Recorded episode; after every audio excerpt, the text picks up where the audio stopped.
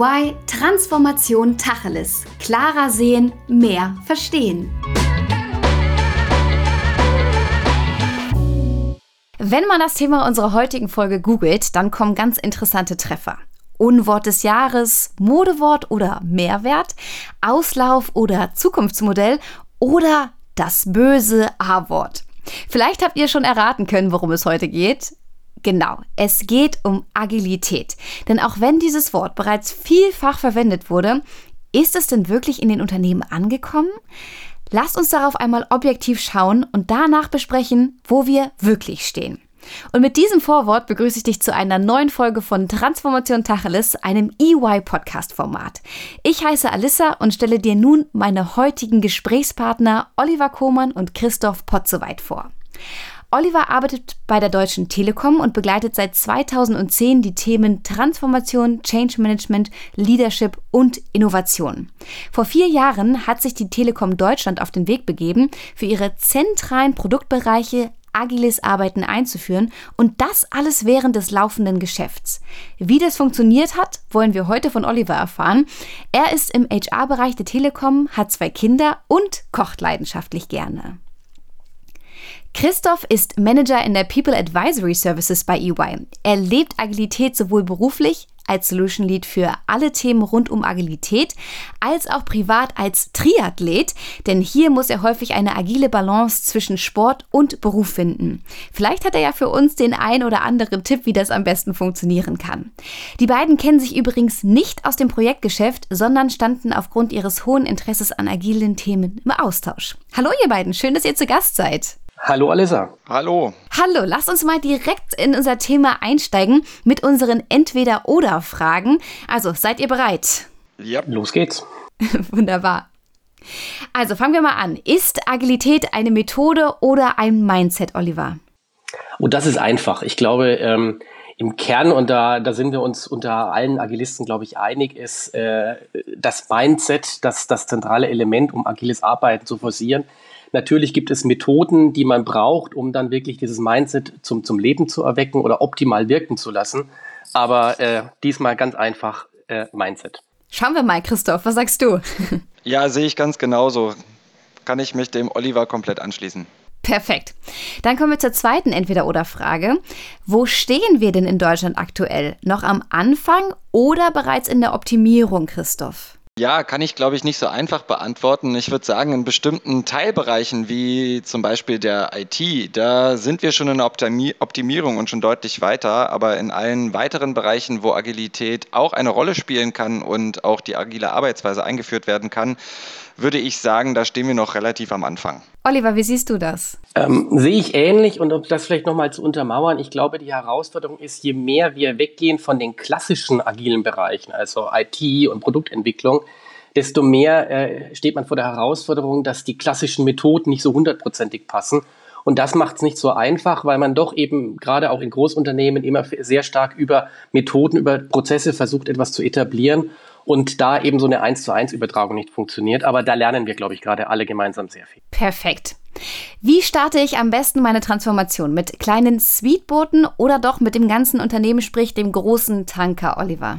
Also wenn es geht, macht es natürlich immer Sinn, mit Speedbooten erstmal Erfahrung zu sammeln. Ja? Also ich würde keinem empfehlen, blind in eine riesen agile Transformation zu rennen und keine eigene agile Erfahrung im, äh, im, im Unternehmen zu haben.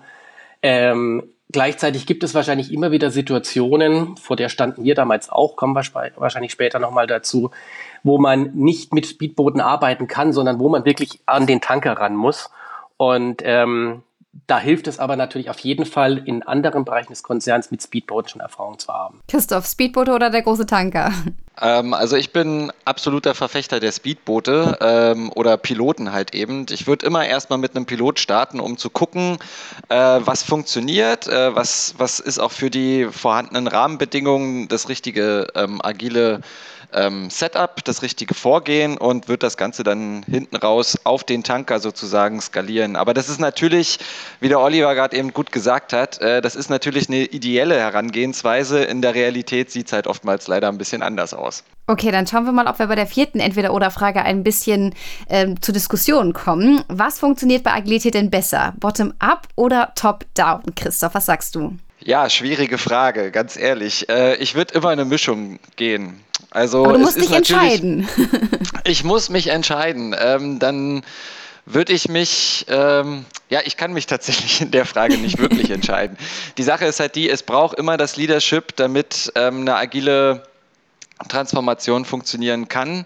Äh, nichtsdestotrotz muss man aber äh, meiner Meinung nach auf jeden Fall auch ähm, alle abholen äh, damit man niemanden auf der Strecke lässt. Um, um da ganz ehrlich zu sein, wahrscheinlich wird man immer irgendjemanden auf der Strecke lassen. Das muss man wahrscheinlich im Verlaufe so einer agilen Transformation auch akzeptieren.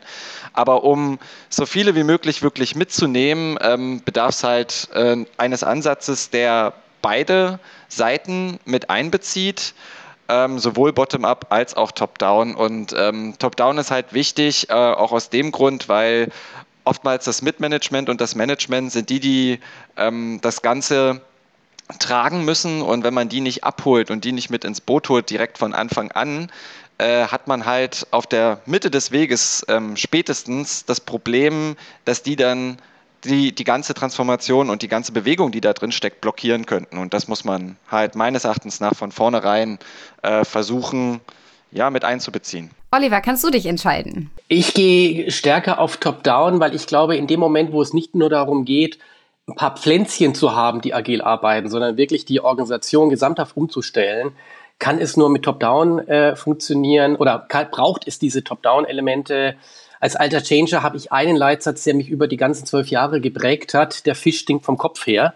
Und äh, wenn da äh, die Top, das Top-Management nicht hinter dem Thema steht, nicht auch entsprechende Signale setzt, nicht entsprechend die eigene Arbeit umstellt, dann werde ich viele Pflänzchen haben, die aber nie zu irgendwie einem schönen Gebilde, zu einem schönen Garten werden. Sehr gut, okay. Und jetzt noch eine Frage mit aktuellem Bezug und nämlich funktioniert Agilität rein virtuell oder nur, wenn alle im Office sind, Oliver? Also ich glaube, vor zweieinhalb Jahren waren sich da fast alle einig und haben gesagt, Agilität, man muss vor Ort sein, mindestens vier Tage die Woche, die Teams zusammen. Alles andere funktioniert nicht. Dann kam Corona. Wir haben unheimlich viel gelernt, auch bei uns in der Telekom. Und ähm, wir haben es geschafft, dass wir PIPs, das sind Program Increment Plannings, also ähm, Großveranstaltungen mit 140, 150 Teilnehmern, wo drei Monate ausgeplant werden, plötzlich komplett virtuell über zwei Tage haben laufen lassen, mit Subgruppen in virtuellen Arbeiten und ähnliches. Und wir haben gemerkt, auch das funktioniert. Natürlich, es ist wie immer, äh, Teams funktionieren besser, wenn sie sich gut kennen, wenn sie sich auch ab und zu im Präsenz sehen. Aber Agilität an sich funktioniert definitiv auch virtuell. Und Christoph, was sagst du dazu? Also da ich tatsächlich ähm, vor kurzem erst, ja, was heißt vor kurzem, vor anderthalb Jahren gestartet habe, ein Team auf Agil umzustellen und das komplett im virtuellen Rahmen gemacht habe, äh, sehe ich das genauso wie Oliver.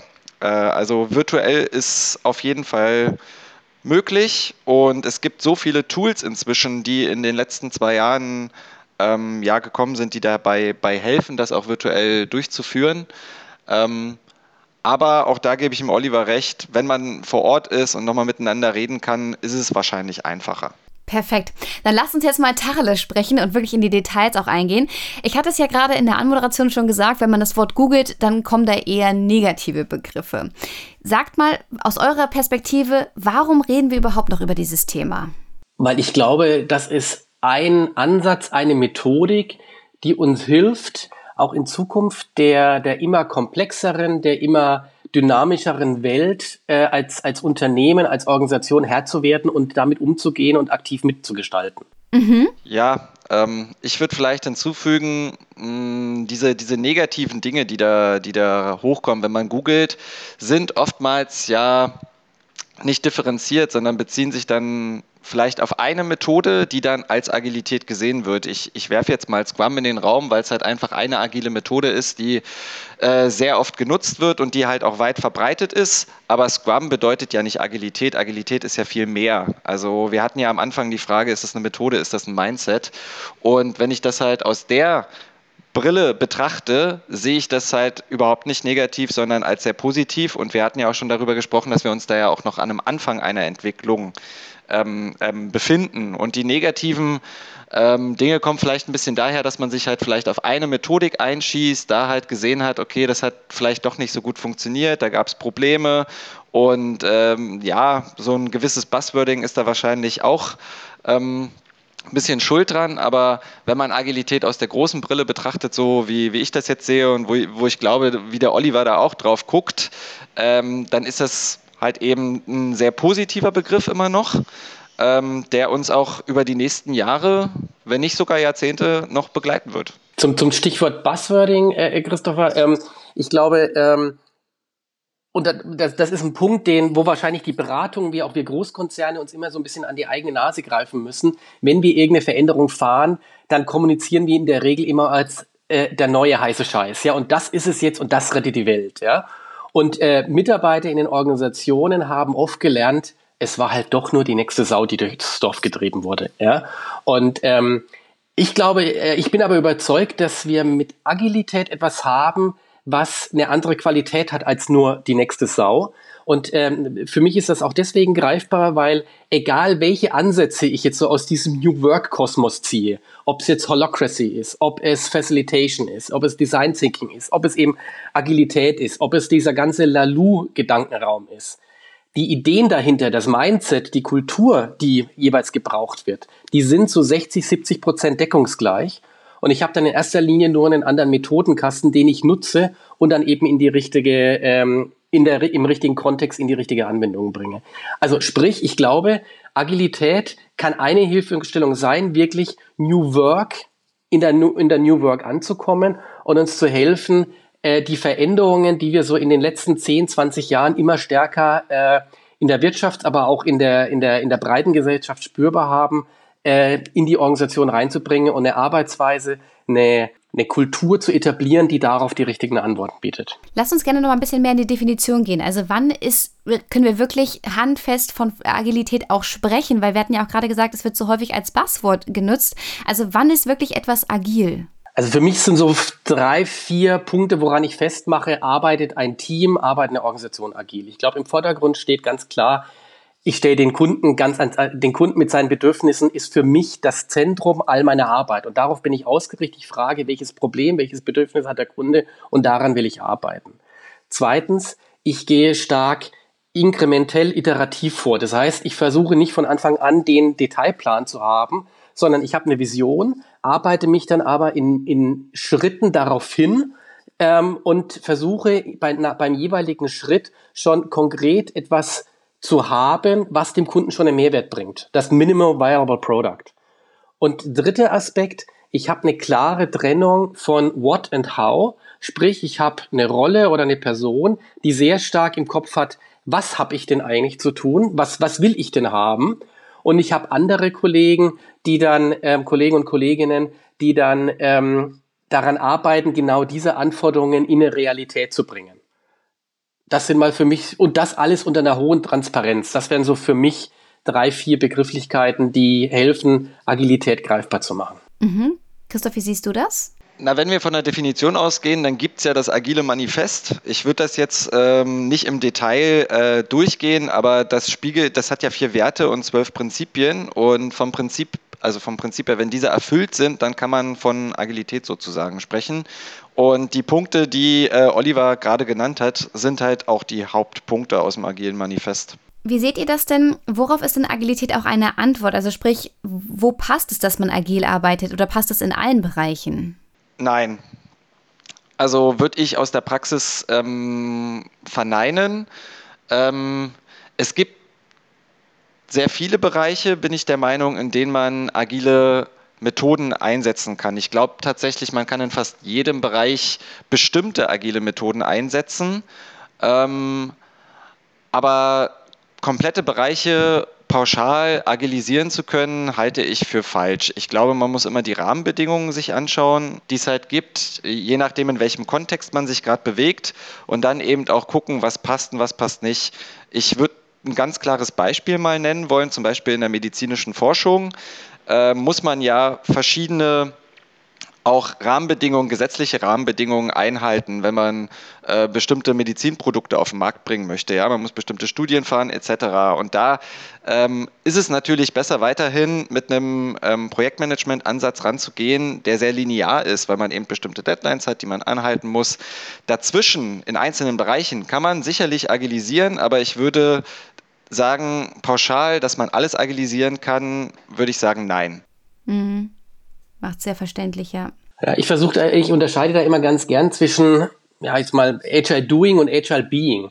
Also ich glaube, ähm, und da bin ich total bei Christopher, es gibt Bereiche, da macht es einfach keinen Sinn, mit den klassischen agilen Methoden ähm, äh, zu agieren. Entweder ist es mit, äh, wie heißt es, mit Kanonen auf Spatzen geschossen, ja, oder es ist sogar ähm, kontra äh, wie jetzt beispielsweise eben bei der medizinischen Forschung.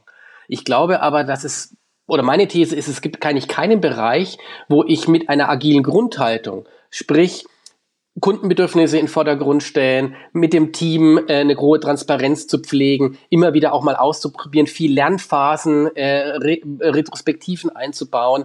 Das sind, glaube ich, Elemente, die kann ich überall nutzen und die sind nicht festgeschrieben auf eine IT oder eine Produktentwicklung.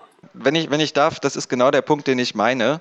Ähm, ich glaube, äh, es gibt immer bestimmte Bereiche aus, aus agilen Methoden, ähm, aus, aus Frameworks, die es da so gibt. Beispielsweise, ich habe noch eine Ausbildung zum Loop Fellow gemacht. Das ist eine ganz tolle Ausbildung, die diese ganzen Theorien, die du vorhin genannt hast, Lalou etc., ähm, auch mit einbezieht. Und ich bin davon überzeugt, bestimmte Methoden, bestimmte Tools aus Agilität kann man überall verwenden und wenn du mit dem Mindset kommst, auch da, das würde ich total unterstreichen, wenn man das Mindset hat, dann, dann findet man in fast jeder äh, Umgebung Möglichkeiten zu agilisieren. Aber eben immer, man muss immer die Rahmenbedingungen im Blick haben. Mhm.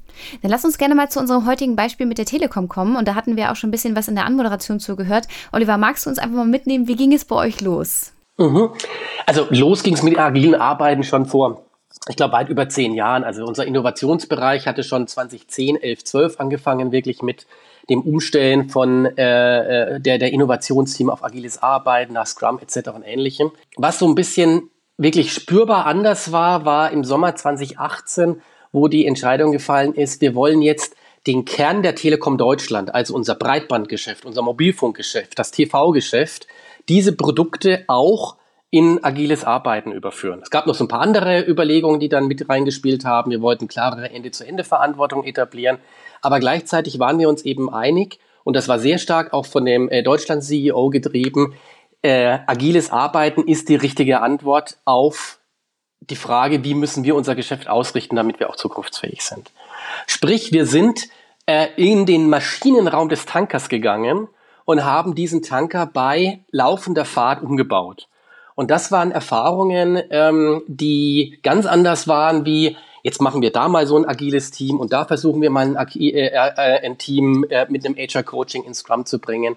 Und das waren auch Erfahrungen, wo wir festgestellt haben, da gibt es draußen im Markt auch ganz wenige, auch wenige Unternehmensberatungen, die da das in dieser Intensität, in dieser Komplexität schon erlebt haben, weil die Herausforderung war, es ging eben nicht nur darum, jetzt Teams zu agilisieren, sondern wir mussten sofort in der vollen Skalierung denken, weil, wie gesagt, es war ja das laufende Geschäft und der Kunde sollte davon ja eigentlich nichts spüren, wenn dann positiv. Was würdest du sagen, waren so die größten Herausforderungen, gerade wenn man eben mit dem großen Tanker losfährt? Ja, also gerade wenn man im, im Großkonzern ist und werden ja einige der hier Zuhörenden werden das ja kennen, der Konzern hat sich so viele Prozesse gegeben, Compliance-Prozesse, Prozesse mit dem Sozialpartner, Datenschutzprozesse, die alle ganz andere Logiken innehaben wie das, was äh, agiles Arbeiten bedeutet. Das ist so ein bisschen wie äh, das Beispiel von Christopher gerade bei der Wissenschaftsforschung. Und das war so eine Herausforderung, da die Kollegen, die für einen Compliance-Prozess zuständig sind, zu überzeugen, lasst uns doch mal überlegen, ob man das nicht anders machen kann. Also Herausforderung eins. Herausforderung zwei, Christopher hat es auch schon angedeutet, die Frage der, ähm, wie gehen wir mit den Führungskräften um? Die sind in einer agilen Transformation nochmal in einer ganz anderen Herausforderung als bei vielen anderen Change-Prozessen. Können wir vielleicht auch genauer nochmal drauf schauen. Und das dritte ist, dass man eben nicht mit Pflänzchen anfangen konnte, sondern wir sehr schnell in die Breite gehen mussten. Sprich, wir mussten wirklich bottom-up Kolleginnen und Kollegen aufbauen als Scrum Master, als Product Owner, die sofort in die Verantwortung gehen in ihren Teams. Ähm, sprich, also die mussten selber lernen, die mussten gleichzeitig dann aber auch die sein, die ihre Teams mit unterstützt, mit begleitet haben und agierten in einer Organisation, die noch lange nicht agil war. Sprich, sie musste auch immer wieder gegen die Organisation arbeiten.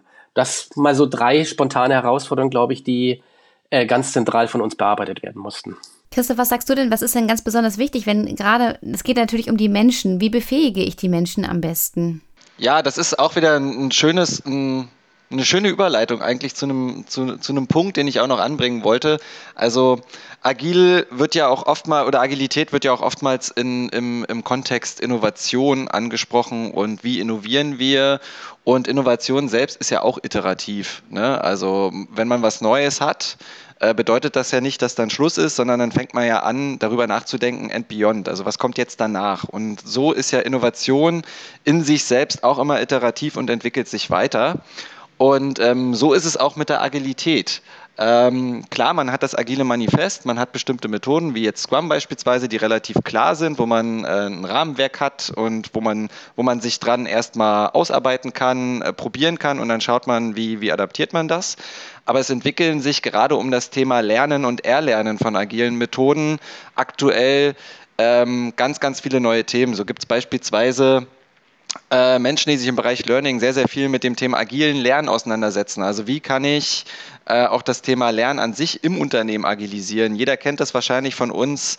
Äh, es gibt ein neues Thema, er muss irgendwas lernen im Unternehmen und dann, dann, dann gab es vor so ein, zwei Jahren, wurde man eingeladen, musste in so einen Meetingraum und da hat man dann zwei Tage abgesessen und danach hat man vielleicht ein Zertifikat gekriegt und dann war das sozusagen Lernen im Unternehmen oder Weiterbildung im Unternehmen. Und das funktioniert ja heute auch ganz anders. Also es gibt ähm, agile Lernmethoden, wo man selbstständig lernen kann, wo man auch einen ähm, Lerncoach hat, der einen ähm, agil begleitet während einer Lernreise.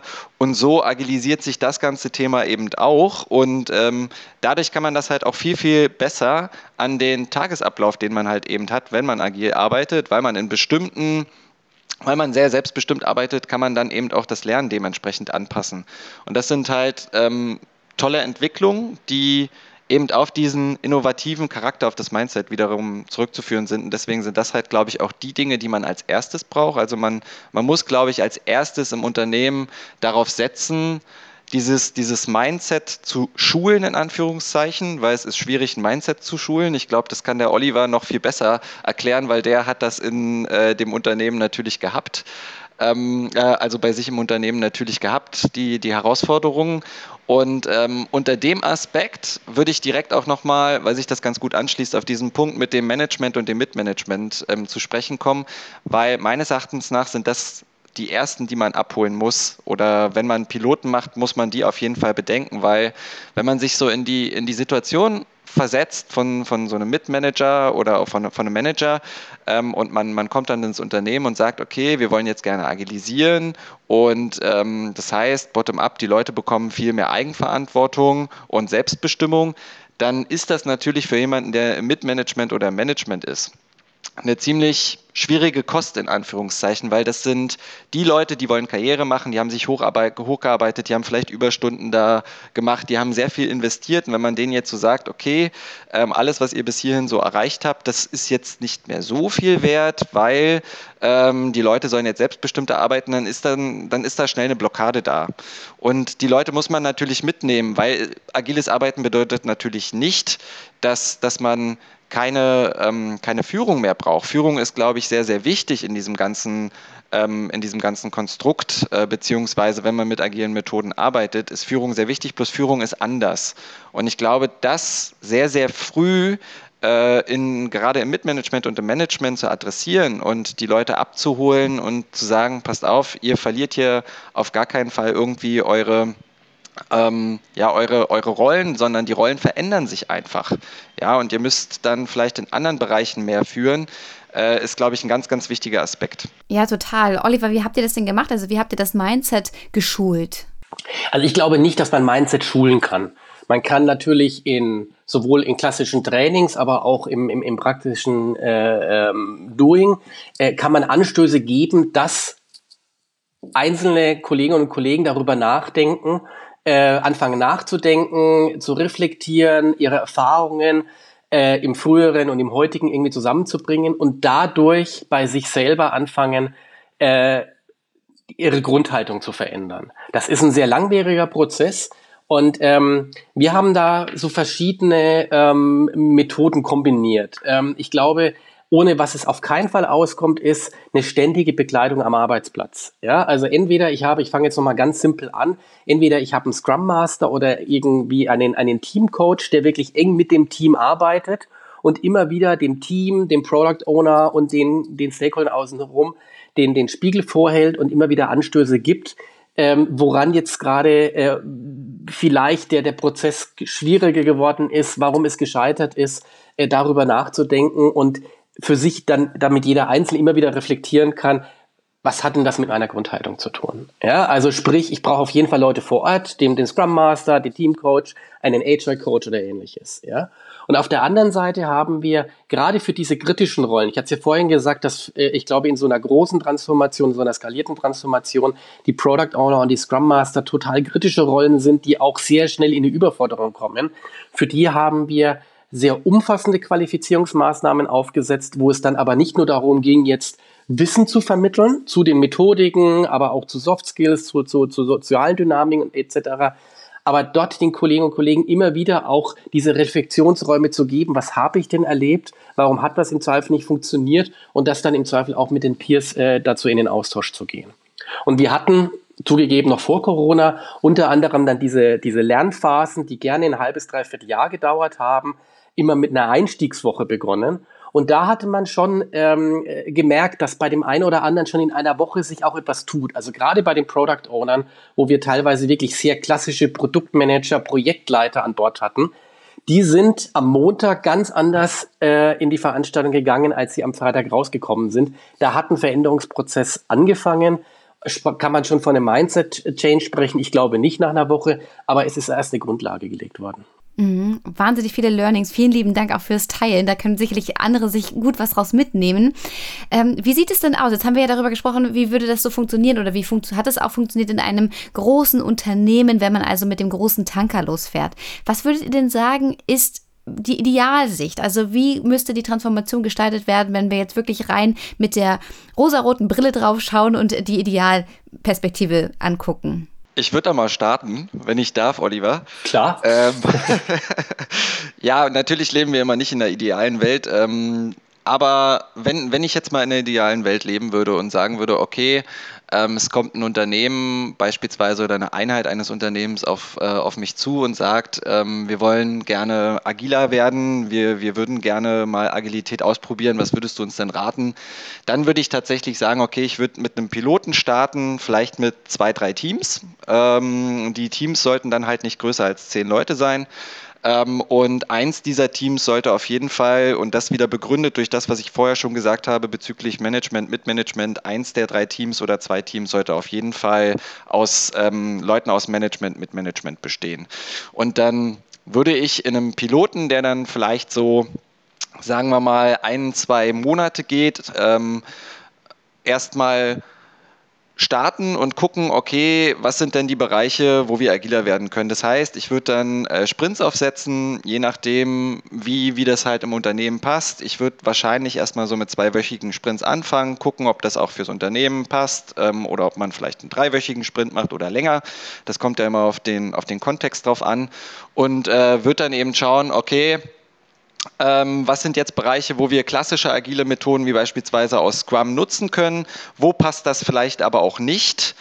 Und äh, je nachdem, wie es dann eben passt, erstmal diesen Piloten fahren, nach dem Piloten gemeinsam mit den drei Teams eine Retrospektive machen, schauen, okay, was hat gut funktioniert, was hat jetzt nicht gut funktioniert und ähm, dann schauen, okay, was können wir skalieren, wie wollen wir skalieren? Und das wäre dann halt eben der nächste Schritt. Dem Ganzen vorgeordnet, das habe ich jetzt vergessen, Entschuldigung, ne, natürlich, dem Ganzen vorgeordnet macht man erstmal eine Analyse, also man schaut erstmal, wo stehen denn die Teams aktuell, weil das ist eine Erfahrung, die wir gemacht haben in der Praxis. Wir kommen in Teams rein und es wird gefragt, äh, also es ist halt die Anfrage, wie können wir agiler werden? Und wir stellen dann fest, oftmals haben die schon ganz, ganz viele Dinge, die es eben auch in einem, in einem Setup wie beispielsweise Scrum gibt. Das heißt, die haben schon Dailies oder die, die machen schon so eine, so eine Planungsrunde, wo die sich hinsetzen. Sie nennen es bloß noch nicht so und sie machen es vielleicht auch noch nicht mit einer, mit einer relativ klaren Agenda. Und ähm, das ist ganz gut, dann eben auch auf Dingen aufzubauen, die sie schon haben, auf Routinen aufzubauen, die schon da sind, weil das natürlich auch wieder Barrieren nach unten schraubt. Weil wenn die Leute sehen, okay, es verändert sich hier gar nicht alles und da kommt jetzt nicht der Berater von außen und sagt, ihr müsst jetzt alles anders machen, sondern es wird erstmal geguckt, dann baut das schon mal Barrieren ab und die Leute sind offener für den Wandel. Ähm, genau, das wäre so das ideale Vorgehen von meiner Seite. Und ich glaube, das ist total richtig und wahrscheinlich im Zweifel auch wieder total falsch gleichzeitig, weil ähm, wie du ja schon gesagt hast, Christoph, es kommt immer auf die Situation, auf den Kontext an. Ja? Und ich kann mir viele Situationen vorstellen, wo das äh, funktionieren würde.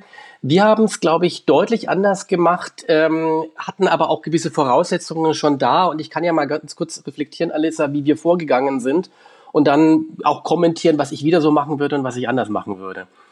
Ähm, ich glaube, die, die, die Voraussetzung war, die uns geholfen hat, sehr schnell in diese Skalierung zu gehen, Klammer auf, die wir auch gebraucht haben, weil wir eben nicht dieses, dieses komplexen Zusammenhänge in der, im Maschinenraum, ich bleib mal bei dem Bild, äh, an einzelnen Teilen nur hätten ändern können, sondern wir mussten wirklich sehr schnell sehr viel verändern.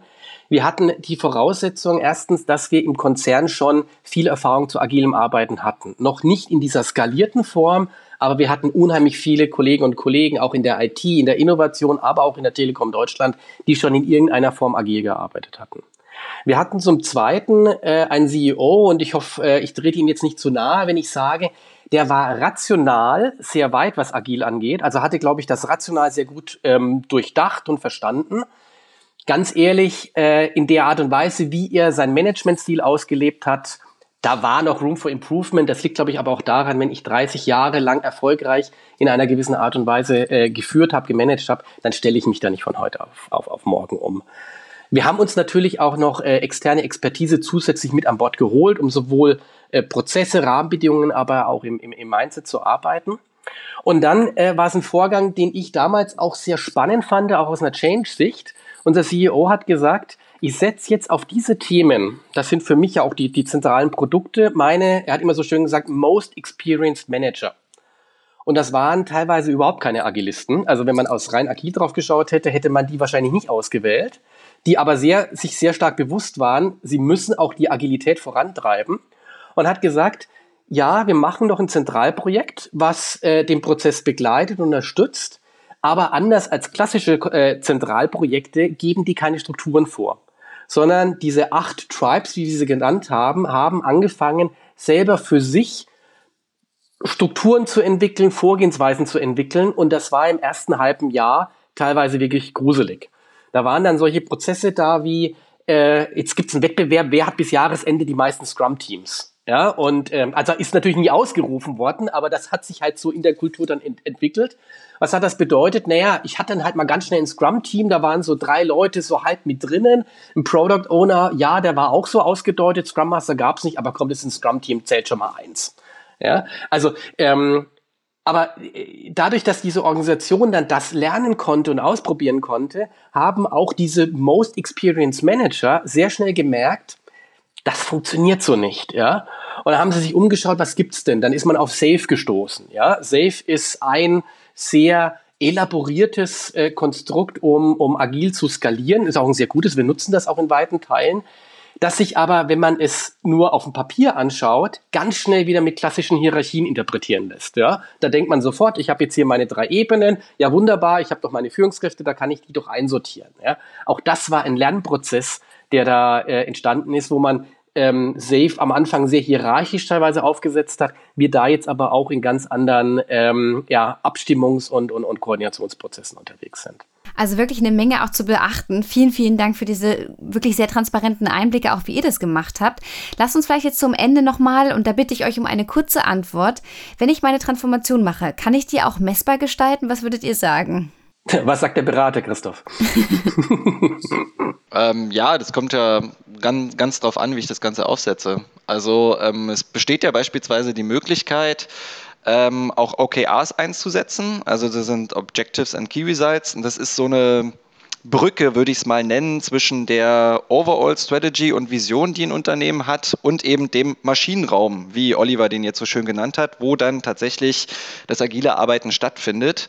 Und ähm, wenn man das gut aufsetzt, auch da jetzt wieder aus der idealen Sichtweise sozusagen, ähm, ähm, dann ist das eine Möglichkeit, äh, den, den, den Fortschritt, äh, wie zahle ich auf einen Purpose oder auf einen eine Vision eines Unternehmens ein, äh, meines Unternehmens ein, ja, ähm, wie, wie, wie verändert sich das? Und dann kann man das natürlich auch messbar machen. Ähm, also das, das zumindest aus meiner Sicht. Ob man es immer ähm, so messbar machen sollte, ist dann wiederum eine andere Frage. Ich glaube, in, in der heutigen Unternehmenswelt ist es wichtig, das zu tun ähm, und das dann eben auch zu kommunizieren. Weil mhm. wenn man natürlich, wenn man natürlich sieht, okay, wir haben jetzt hier Fortschritte damit gemacht, ähm, und ähm, so und so haben sich jetzt ähm, die, die beispielsweise Werte ähm, bei, den, bei den Befragungen der MitarbeiterInnen, ja, die, die Werte haben sich verbessert, die Leute sind zufriedener, können ähm, sich selbst verwirklichen. Ähm, sowas sollte man natürlich im Unternehmen kommunizieren und weitergeben, solche Messwerte, weil das einfach ja, einen positiven Effekt hat auf die, auf die Leute, auf die Transformation generell und das dann ja positive Wirkungen ähm, hat am Ende. Ich glaube, das kann, kann Oliver auch bestätigen. Er hat eben auch noch einen ganz wichtigen Punkt gesagt, diese Fehlerkultur, die zu, zu dem agilen Mindset dazu gehört. Er hat gesagt, dass die, äh, diese, diese Experienced Manager eben auch gemerkt haben, okay, so kann ich nicht weitermachen, ich muss hier was ändern. Also sie haben Fehler gemacht, wurden dafür aber nicht abgestraft oder so, sondern haben daraus gelernt. Diese Kultur mhm. ist halt auch super wichtig und die zahlt ja da auch mit ein. Ne? Und dann, dann sieht man eben über die Entwicklung, entlang, dass sich da Sachen verbessern. Ähm, messbar, mess, also wirklich messen ist halt immer so eine Frage, ne? was messe ich? Ja. Äh, ich glaube, in Unternehmenswerten, wenn es dann wirklich darum geht, harte KPIs, dass die sich verbessern über eine agile Transformation, das dauert. Das ist mhm. zumindest zumindestens die Erfahrung, die, die wir gemacht haben, die, die ich auch so sehe. Das dauert und das kann tatsächlich auch bis zu zwei Jahre dauern. Ich möchte jetzt niemanden Angst machen. Ne? Also das ist ja, nicht, aber ist ja gut, wenn wir Transparenz schaffen. Ja, das ist ja. nicht der Hintergrund äh, der Sache, aber es ist halt wichtig, glaube ich, auch da von Anfang an sehr transparent zu sein, das zu kommunizieren. Ähm, da, Oliver, kannst du auch gerne nochmal aus der Praxis äh, was zu sagen, aber ich bin da ein großer Fan davon, wenn, wenn ich jetzt beispielsweise mit einem Unternehmensvertreter, der Interesse daran hat, ähm, ähm, agiler zu werden, wenn ich mit dem spreche, dass ich ihm auch ganz klar sage, ähm, Du wirst vielleicht auf der, auf der Ebene Mitarbeiter, Mitarbeiterin, wirst du relativ schnell vielleicht ein Feedback bekommen, dass das besser ist und ähm, dass, dass, ähm, äh, dass das Arbeiten vielleicht auch mehr Spaß macht, weil man ein bisschen selbstverwirklichter arbeiten kann. Das bedeutet aber eben nicht, dass die Zahlen automatisch auch gleich, ähm, gleich schnell wachsen, sondern das kann tatsächlich eine Weile dauern, weil so eine Methodik, ähm, so ein Mindset, das muss natürlich über eine bestimmte Zeit lang wachsen und das mhm. dauert. Genau. Oliver, ich muss dich jetzt nur um eine kurze Antwort bitten. okay, ich versuche es.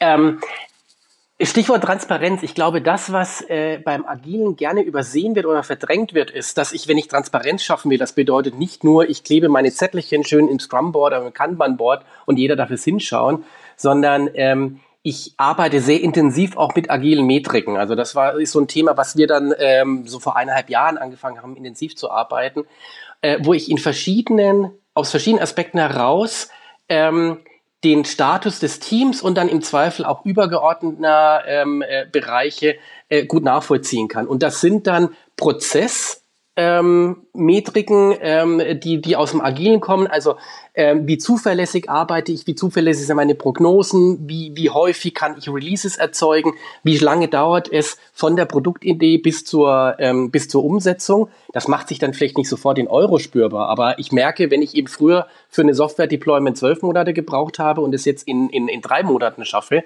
dann sind das deutliche Veränderungen. Und ich kann Metriken auch, äh, und dann bin ich auch direkt fertig, äh, auch eher für soziale Aspekte mitnutzen. Also sprich, ähm, wie entwickelt sich denn das Team auf dem Weg zu einem High-Performance-Team? Da kann ich Fragen ähm, aus, aus der Literatur nutzen. Ich kann natürlich aber auch Aspekte ziehen, die ich aus Mitarbeiterbefragungen ähnliches haben. Und wenn ich das zusammenbringe, dann gibt mir das ein Bild über den Fortschritt der agilen Transformation, wo ich jetzt nicht sagen kann, ich bin jetzt um Komma zwei besser geworden, aber wo ich Tendenzen deutlich ähm, äh, spüren kann. Ja, da vielleicht ein, ein ganz kurzes Add-on noch. Wir arbeiten auch mit sowas, das äh, ist so ein, ähm, das, das gibt es tatsächlich auch in der, in der agilen Literatur.